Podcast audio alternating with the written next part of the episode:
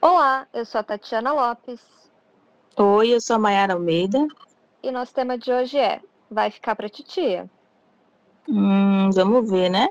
E eu não, sei, eu não acho que isso deveria ser uma coisa ruim.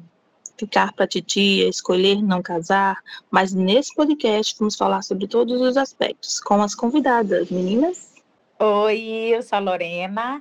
Oi, eu sou Mayara Moraes. Bem-vindas, meninas. Vamos conversar um pouco sobre casamento ou não casar. O que é que vocês pensam sobre esse assunto? Um tema muito caro para nós mulheres, muito caro mesmo.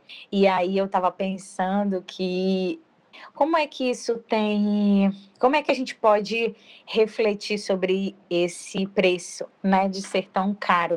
O que que a gente pensou, Mayara? Então, a gente estava pensando. Primeiro, eu acho que, que cabe a gente pensar um pouco assim, qual que é o lugar, qual lugar o casamento ocupa na sociedade, né? O que é que significa ser casado, ser casada, estar nesse rótulo social, porque diz de um rótulo, acho assim, para mim, é, é uma relação, né?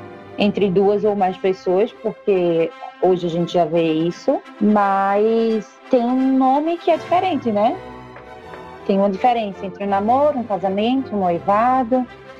E assim, o que é que significa dentro da sociedade essa, essa, essa palavrinha, esse significante, né? Principalmente é, quando se trata desse lugar, né? O lugar da mulher, além do casamento ter um lugar na vida da mulher, a mulher também tem um lugar na vida do casamento. Então, como é que essa questão do lugar ela é muito ela vem se modificando, né? A estrutura do casamento enquanto instituição, ela vem modificando, mas que é, a tradição ela tem exatamente esse objetivo de manter algo ali, né? Manter o status quo, que é justamente desse lugar que hoje a gente vai pensar sobre isso, mas eu acho um tema assim caríssimo, é principalmente porque eu venho de uma formação totalmente católica, totalmente cristã, e isso é muito, isso é contornado de uma forma muito central, no sentido de que, no sentido dessa questão da escolha, é de que eu não vou ser escolhida, dessa questão da prateleira, né? Existe uma prateleira, então quanto mais vai se ficando velha, é, vai ficando mais e como isso aparece com urgência na clínica, principalmente na clínica é, majoritariamente composta por mulheres. Então, como é que essa questão da tradição ela vai mantendo esse lugar do casamento na, da vida, na vida da mulher e da mulher no casamento? Eu acho que eu fico pensando que assim, né, lá é, na Europa medieval, no, no, nos séculos passados, o casamento ocupava esse lugar de, de manter alianças políticas, militares, né, de, de de uma questão de bens, de área, de posse. O casamento, é exato, de, de posse, né, de bens e riquezas e coisas materiais nesse sentido. O amor ele não estava posto ali como uhum. algo que era necessário para essa relação, era uma relação completamente de, sobre negócios, né?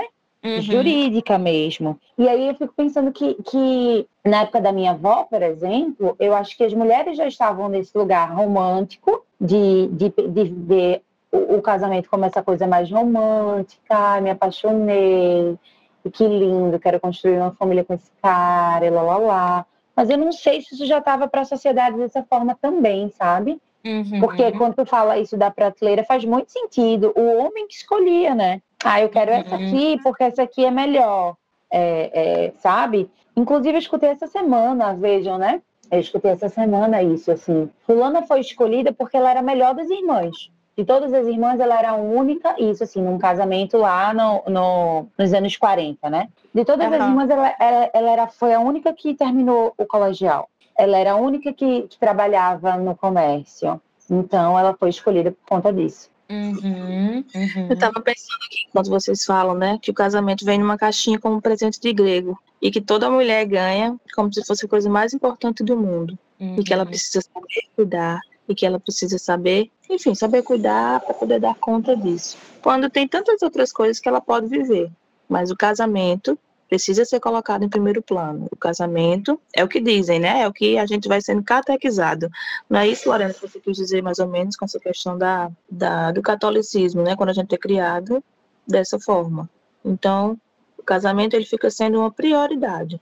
É, as eu... Barbie como casamento, as polis brincam de casamento. Então, uhum. Então, desde a a criança pequena vai se colocando essa necessidade, essa responsabilidade e esse desejo de querer, que muitas vezes poderia ser diferente. E o adolescente e o jovem está tão vinculado a essa situação, a esses dizeres, a essas falas, que ele vai se, se encaminhando para esse caminho sem perceber que não era aquilo que queria muitas vezes. E esse, e esse, de uma certa forma, né? Como é que essa tradição é, e esses símbolos né, que estão ao redor, que contornam o casamento, esses símbolos, eles vigoram exatamente para a manutenção do status quo. Quer dizer que a Maiara traz um enunciado dos anos 40 né? Ah, ela foi escolhida por eu, por, por ser a melhor das irmãs. E eu trago um enunciado de 2021 na, na minha clínica. Ah, porque eu estou assim, eu não fui escolhida. Então, assim, existem símbolos é, que a tradição mantém, que é, por exemplo, dentro dessa instituição machista, a gente vê, ah, olha, já sabe cozinhar, já dá para casar. Ah, uhum. fulana, já dá para casar. Ah, olha, sabe costurar. Nossa, isso faz muita diferença. Então, assim, é uma pessoa que tem uma organização, tem uma certa liderança. Nossa, vai ser uma excelente dona de casa. Então, como é que essas falas refletem o cotidiano, né? A mulher que cozinha bem, etc e tal. Sim, e isso assim, né? Essa coisa do ser escolhida, ela ainda vigora hoje, porque você está falando da, da clínica e tem isso assim também de fulana, é, fulana louca, fulana, sabe, não fez isso, não fez aquilo, não sei o quê, mas casou. Como se assim, uhum. sabe? O, o, o, casamento ele, ele dá uma. ele lhe legitima ali enquanto alguém que serve para algo. Né? Como se, se, se, você pode não servir para mais nada, mas se você casou, ah, você, né, você foi salva. Fica meio perdoado, já que casou. Exato, exatamente. E até quando casa, até quando casa, essa posição de servil, ela é ainda mais cobrada. Ah, mulher, mulher que não transa, o homem vai procurar fora. Mulher que não sei o que, o homem vai procurar fora. Quer dizer, até dentro, ah, foi escolhida, ufa, fui escolhida, casei. É, mas preciso ficar totalmente, totalmente atenta de que eu posso ser trocada a qualquer momento, entre aspas, né? Porque eu não cumpri bem esse lugar que agora eu ocupo. Isso é, isso, gente, isso é muito violento. Quando eu falo isso, eu lembro da experiência dos meus pais. O que que acontece? Eu nunca vi a minha mãe, ela não faz um arroz. E para ela, isso é muito ok. Isso é muito, muito ok o papai também não faz. Então, mas de quem era cobrado não saber fazer arroz? Dela. Ah, como assim tu não cozinha? Como assim tu não. Então, essa cobrança de manter aquele lugar doméstico era totalmente para ela. E isso sempre me chamou muita atenção. E que ela, assim, nunca ocupou, enfim, mas que essa cobrança da família, de encarnação, vinha toda para ela. É, então, eu fico pensando isso, assim, do, do, quando a gente pensar sobre o lugar do casamento, o lugar da mulher nesse lugar, é muito importante que a gente pense que para ser um lugar de escolha, sendo que de escolha sabendo do que se trata, né? Do que é que a gente quer com aquilo ali. Porque se é só um status, ou se é uma também uma, uma romantização, idealização de uma relação perfeita e que pós-casamento as coisas vão ficar maravilhosas, porque tem isso também, né? É, você namora, e aí você, sei lá, namora 10 anos com um cara e fica uma pressão de, mas vão casar quando? E vão casar quando? Aí, sei lá, termina e namora um outro cara. E agora, dessa vez, vai casar, né? Tipo assim, como se o único caminho único objetivo fosse esse, como se as relações precisassem caminhar para isso. E às vezes as pessoas estão felizes e à vontade e leves com outro formato de relação, que não necessariamente tinha que ter esse nome, né? De casamento, de união estável, civil, ou sei lá qual é. Uhum, uhum. E, quando, e quando há a escolha por esse casamento, aí vem aquela cobrança né, da procriação, porque o casamento também tinha esse, esse tinha e tem, né, é, esse lugar da procriação, né? Então, ah, quando é que vem os filhos? Ah, mas só um filho. Então tinha aquela questão de 14, minha avó 14 filhos, entendeu? E essa construção que para mim também é muito interessante, que é essa construção do que a gente nomeia como sonho. E o casamento ele faz parte dessa construção do que é sonho. Ah, eu tenho um sonho em casar. E isso majoritariamente ocupa a subjetividade das mulheres. Então eu tenho um sonho em casar e a organização do casamento também ela, ela é implicada totalmente por mulheres. A escolher o vestido, provar o doce, etc, etc, etc. Quantos relatos há de que ah, o homem só escolhe o terno, no máximo, e a mulher fica trabalhando em detalhes. Então, como isso ainda é ocupado pelas mulheres nessa, nesse, nessa centralidade do, do falocentrismo?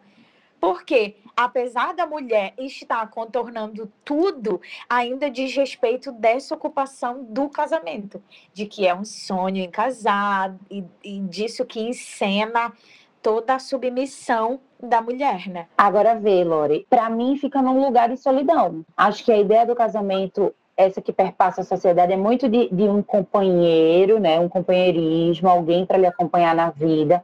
Mas a partir do momento que essa mulher está, por exemplo, planejando e executando toda a organização dessa festa, vamos colocar só a festa aqui como um exemplo, sozinha, uhum. ela já está nesse lugar de solidão. Uhum. E eu, eu fico pensando nessa ideia de que, ah, se você está casada, você nunca está só, é uma puta de uma mentira uma mentira vendida pra gente, né? Desde os primórdios de que. E não é, velho, não é assim. Você, pode estar dormindo com uma pessoa todos os dias, dividindo o teto e contas, e você tá se sentindo extremamente sozinho. É, isso Exato. eu experiencio bastante na clínica atendendo casais, né? De, de casais frustrados mesmo, é, independente do tempo de relação. Tem casais muito, muito jovens, com pouco tempo de relação, tem casais com mais tempo, mas é de porque tinham outras expectativas quanto a um casamento, né? É, então, isso da, do lugar da solidão, do companheirismo, ou do que que. Porque a gente só fala até o casamento, né? E aí foram felizes para sempre. Ninguém fala desse depois, do que é dividir uma casa, do que é dividir a vida com uma outra pessoa. E desse sempre. Sim. Dessa palavra sempre porque isso ainda é uma realidade muito gritante, principalmente pelo contorno da religião e a postura. E eu acho que é esse, é esse, é isso que me vem muito à cabeça e que a Mayara também está frisando de uma forma muito importante, é que o casamento como esse lugar da celebração de um encontro, da celebração de querer estar junto, pensando junto, né? E apesar apesar, claro, dessas frustrações, de tudo isso que é cabível de mudança. Mas aqui é preciso que se haja uma pontuação muito, uma pontuação muito forte de que é a legitimidade de pastores, de líderes religiosos, mediante a violência, mediante a submissão, mediante a solidão, é, o sofrimento para sustentar esse lugar, né, que é muito caro à religião em virtude desse sofrimento, dessa violência à mulher, não é isso que faz sentido, né? E aí eu também penso sobre esse lugar de sentido. A gente está numa época assim de liberdade sexual, né, de desconstrução. E aí eu queria que a gente pudesse pensar assim, será que ainda há espaço para essa celebração tão tradicional? Eu acho, Eu que, acho que há espaço porque... para celebração, sim. Não sei se dessa forma tradicional. Uhum. A gente vem repensando muito as formas de se relacionar, as formas de se compromissar. casar efetivamente ter essa festa, ou é uma relação aberta, ou uma. Enfim, existem vários formatos. E eu acho que a gente está caminhando para para questionar essa tradição, né? Eu acho que tem muitos símbolos assim no, se a gente falar da festa e tal, né? Então é, é o casar na igreja, é o pai que leva, né, essa mulher entrega a outro homem, é o branco que simboliza, né, essa coisa imaculada e da virgindade. Virgindade é um outro conceito bem problemático, né? Então, o que, que todos esses símbolos dizem sobre essa relação? Eu acho que tem espaço também para essa celebração, mas eu acho que tem que ver essa coisa do sentido para esse indivíduo. Porque, assim, para que você quer fazer essas escolhas? Para que você está fazendo essas escolhas? Porque quando a gente vai investigar, às vezes a gente não encontra mais o sentido, né? Ah, não, porque eu sempre sonhei com isso. Sim, mas e aí, né? Isso vai te acrescentar em quê? Será que, que foi um sonho teu mesmo? Isso foi posto, colocado? Porque às vezes tem essa coisa, né? A mãe não casou na igreja como queria e aí passa esse lugar para a filha, de que quer ver a filha desse jeito. E minha gente, é muito engraçado. Eu fiz uma vez uma, uma consulta com uma taróloga e aí ela falou assim: Hum, tô vendo aqui um casamento. Aí eu falei, mas eu sou casada. Aí ela, casada, casada? Aí eu perguntei, o que é casada, casada? Porque assim. é como se a. Defina casada, casada. É, morar junto não é casado. Ao mesmo tempo que se você mora com seu namorado, as pessoas falam que você é casada. E aí é, fica inconcebível também dizer, ah, mas vocês moram juntos? É, mas é, esse aqui é meu namorado. Mas vocês moram juntos? É, mas é meu namorado. Ou dizer, não, esse aqui é meu marido. Ah, mas vocês não casaram na igreja nem no papel, então ele não pode ser considerado seu marido. E ele vai ser considerado por quem, né? Para mim faz sentido uma relação desse jeito. Na hora que eu quiser, uhum. eu moro junto. Quando eu não quiser mais, eu simplesmente não vou morar junto, não vou ter que assinar papel de nada. Mas para o outro pode ser que faça. Só uma questão de saber para que, que isso é importante para você, né? Até você falou isso, né, do papel passado e assinar, do separar é, o quanto também foi muito colocado nas mulheres esse sonho, né, de carregar um outro sobrenome. Então, uhum, as, as, uhum. meninas, né, muito jovens ficam, quando tem o, o, a pessoa que gosta, já pega o sobrenome. Ai, como que ficaria o meu nome com este sobrenome? É, que isso diz de uma posse, né? E uhum. tira o da mãe. E tira o da mãe, né? Sim. Né? E essa coisa da posse é muito louca, porque parece, inclusive, que quando você é casado, você possui o outro. Não, agora eu casei, sabe? Tipo, uhum. e, e, e, aí, assim, ninguém é de ninguém, né? Eu é uma falsa hoje. garantia, né? Ah, não, agora que eu casei, uhum. segura. Então você vai, vai, vai, vai, vai para casar. Agora que casei, pronto. Tá garantido. Tá garantido o quê, gente? Como a ideia dos filhos também, né? Se tem um filho, isso segura a relação. E, e ah, eu acho falácias, assim, que acaba que é a mulher que fica nesse lugar de realmente mais prejudicada no final, porque a gente sabe que é isso, né? Se o cara quiser ir embora depois e, e o abandono paterno tá aí, né? Não sei quantos milhões de crianças sem pai no Brasil, no registro, dá em nada. A, a, o filho vai ser da mãe. Se o cara depois quiser, vejam, no caso da minha avó, coitada. Vó, ainda bem que ela não escuta podcast. Mas meu avô, vovó casou e tal, com vinte e poucos anos, teve três filhas, e meu avô simplesmente decidiu que ele queria ter outras mulheres. E ele teve outras mulheres, minha avó ficava em casa, inclusive com o filho da outra mulher, para ele ir para o cinema com outra mulher. Olha, cuida aqui do meu outro filho, que não é o teu, que eu vou pro cinema aqui com a minha namoradinha. E minha avó sustentando esse lugar. E no fim das contas, meu avô ainda vai embora e deixa ela, não separa nesse papel passado e morre. E minha avó fica como viúva para sempre desse homem, assim. Uhum. E decide nunca mais casar, porque ela é da igreja católica, né? Beata, assim.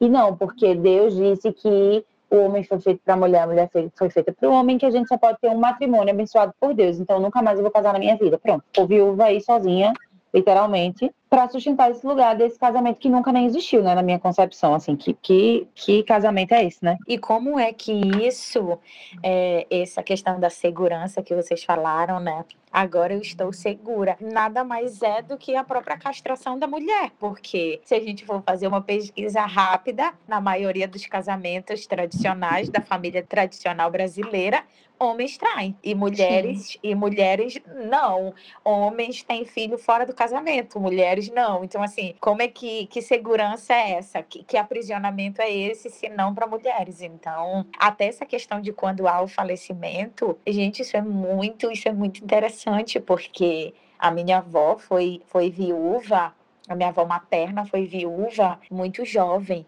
E como é que ela tem enraizado isso até hoje? Ela não usa cores vibrantes, ela tem aliança dos dois. Hoje ela tem 90 anos. E aí ela usa, ela, ela, ela, ele morreu, ela tinha 20 e poucos anos. Gente, 20 e poucos anos, hoje ela tem 90. Ela sempre usou a aliança dos dois ela não usa cores vibrantes, amarelão, laranjão, vermelho. Ela usa tons muito claros.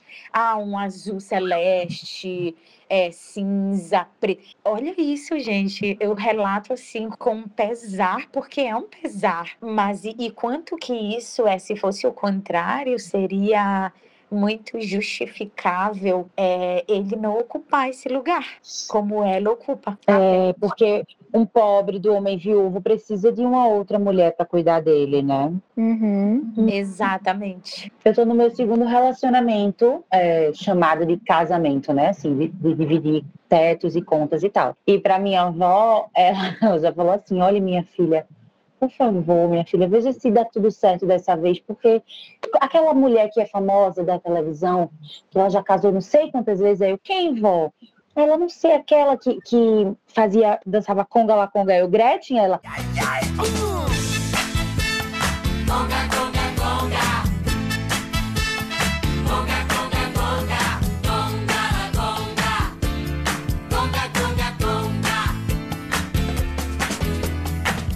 pelo amor de Deus, não fique igual a ela. o medo da minha avó é que eu case várias vezes. Eu disse, vó, eu tenho medo de ficar presa num casamento e não poder sair. Imagina que terror. Não, Nossa. socorro. Não, não pode virar a Gretchen, porque a Gretchen virou coach. Eu acho que nesse aspecto daí não pode mesmo. Ai, a gente fez um episódio agora há pouco, né, meio sobre medos, Acho que esse medo da sua avó caberia muito bem lá. O que, Maera? Você está dizendo que eu tenho uma propensão a casar tantas vezes quanto Gretchen? Não, só disse que a sua, o medo da sua avó entraria no episódio. Aí é muito engraçado, porque, porque é, é, é muito interessante você observar esse discurso mesmo, né? Porque foi o que foi ensinado para ela. Ela fica nesse lugar que tem que eu tenho, que sou eu quem tenho que cuidar, né? Que sou eu que tenho que fazer esse relacionamento dar certo.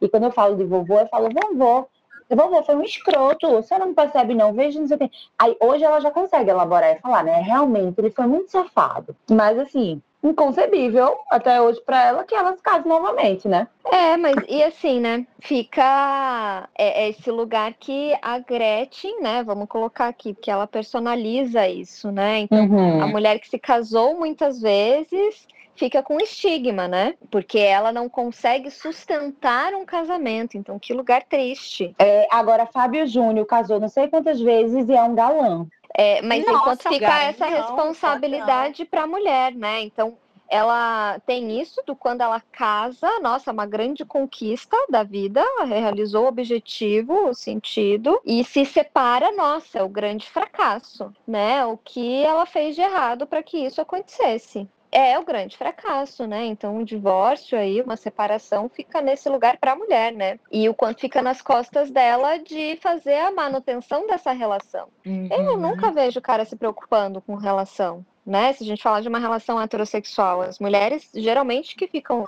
nessa incumbência é responsabilidade pela parte sexual, né? Então, ah, se eu não der o que ele quer dentro da relação, ele vai buscar fora. E o quanto a gente tem de mulheres que transam sem vontade, sem prazer, sem, sabe, para sustentar essa posição de esposa. Inclusive é, eu, estupros, né? Estupros maritais, é, né, em lugares de, de dor, ou enfim, mas é o quanto a mulher tem que carregar de sofrimento para estar na posição de, de não fracasso. E que é ela que tem que, né, é, segurar este homem. E vê, tu faz terapia de casal, né, Tati? É, uhum. E eu fico pensando nisso, que até, até essa procura essa parte da mulher, muitas vezes, né? Na grande maioria das vezes é a mulher quem propõe, olha, a gente tá muito mal, então vamos lá, vamos fazer uma terapia de casal. Esse cara, ele vai a pulso, uhum. fazendo ouvido de mercador, muitas vezes, não, lógico que tem um, monte que deve se esforçar realmente para querer resolver a situação.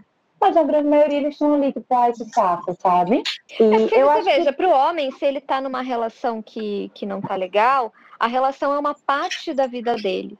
Ele tem o trabalho, ele tem o futebol, ele tem os amigos, ele tem uma, uma outra uma, outras esferas, né? É, para grande parte das mulheres não existe. A principal esfera é o relacionamento. Então, se a relação não tá boa, nossa, isso é devastador. É. Então, as e mulheres vão buscar a solução, né? Eu acho muito problemático que no Instagram tem um cara, eu não sei o nome dele agora, assim, mas é um desses é, comediantes de Instagram que ele só fica fazendo vídeo de casamento. Acho que até o, o slogan dele, sei lá, o merchan é assim, casem, é ótimo, só que num tom irônico, sabe? Minha gente, me dá um ranço de ver, porque é assim, aí ele pega e fala grava um vídeo, sempre colocando a mulher dele nesse lugar de louca, de chata, do caralho, de que enche o saco. Aí ele tá, por exemplo, marcando com a galera no churrasco. Pronto, beleza, vou levar a picanha, não sei o que, não sei o que. Aí a mulher chega, o que é Rafael? Ah, Rafael é o nome dele, eu lembrei por causa da, da, da fala da mulher. Você tá falando que é Rafael, o que, o que. Aí, tipo, dá um show. Aí fica sempre como se fosse assim, essa coisa de é um pesar para o homem também, né? Sustentar essa mulher que é Nossa, chata, que demanda. Isso tem piada. Tem dois filhinhos, um mais novinho agora. É, eu detesto esse humor desse homem, assim. Oh!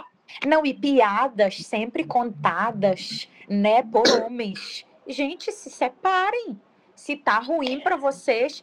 Não é? Parece que alguém botou na forca e, e obrigou a casar. Aquela frase de game over. É não case. Não, aquela frase de game over nos casamentos que os caras colocam como. Gente, game over é pra mulher, coitada. O cara continua muitas vezes com a vida igual. Exatamente na grande maioria das vezes com a vida melhor, inclusive, porque Sim. tem ali uma pessoa cuidando e gerindo a vida dele inteira, né? É, deixando o jantarzinho pronto, marcando médico, porque é isso, os caras não marcam médico, comprando cueca, comprando, né? Então o game over é pra mulher, na maioria das vezes, gente. É a mulher que fica privada de muitas coisas. E como é que há uma aliança, há uma aliança nesse sentido, por exemplo, no, na série da Elise Matsunaga, né? Aquele reverendo, ministro, sei lá o que da religião deles, era cúmplice de tudo que acontecia. Sim. Ele sabia de todas as violências.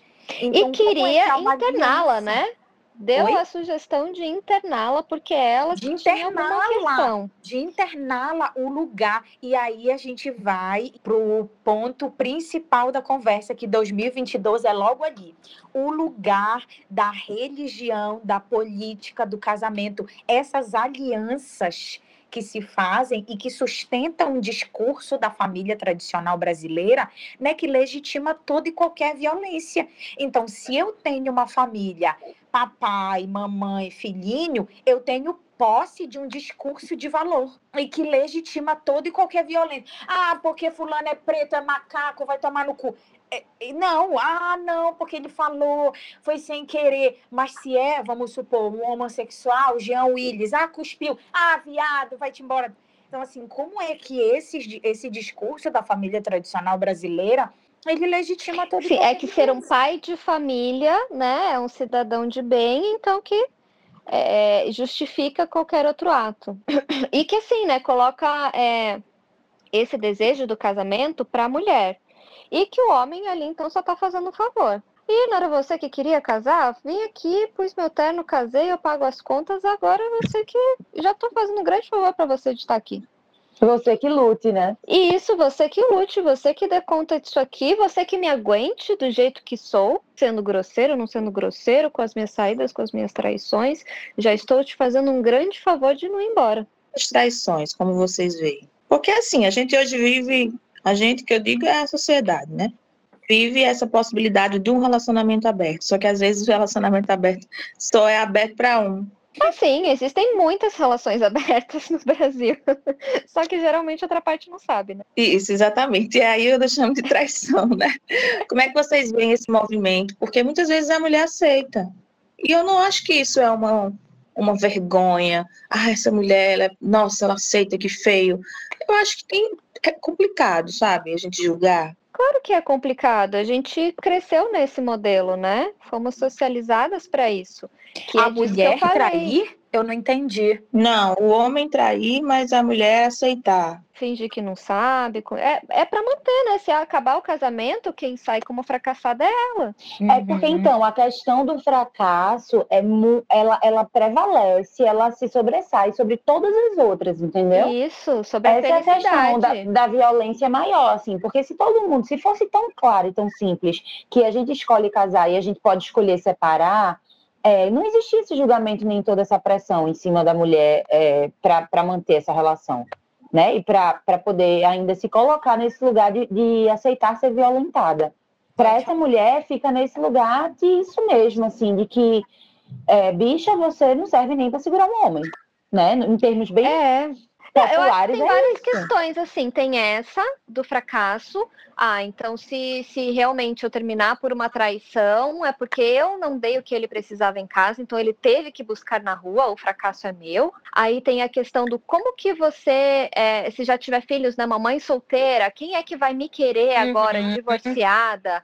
vou ficar sozinha, né? E tem também a questão, muitas vezes, é, o casamento é o mais importante, a instituição.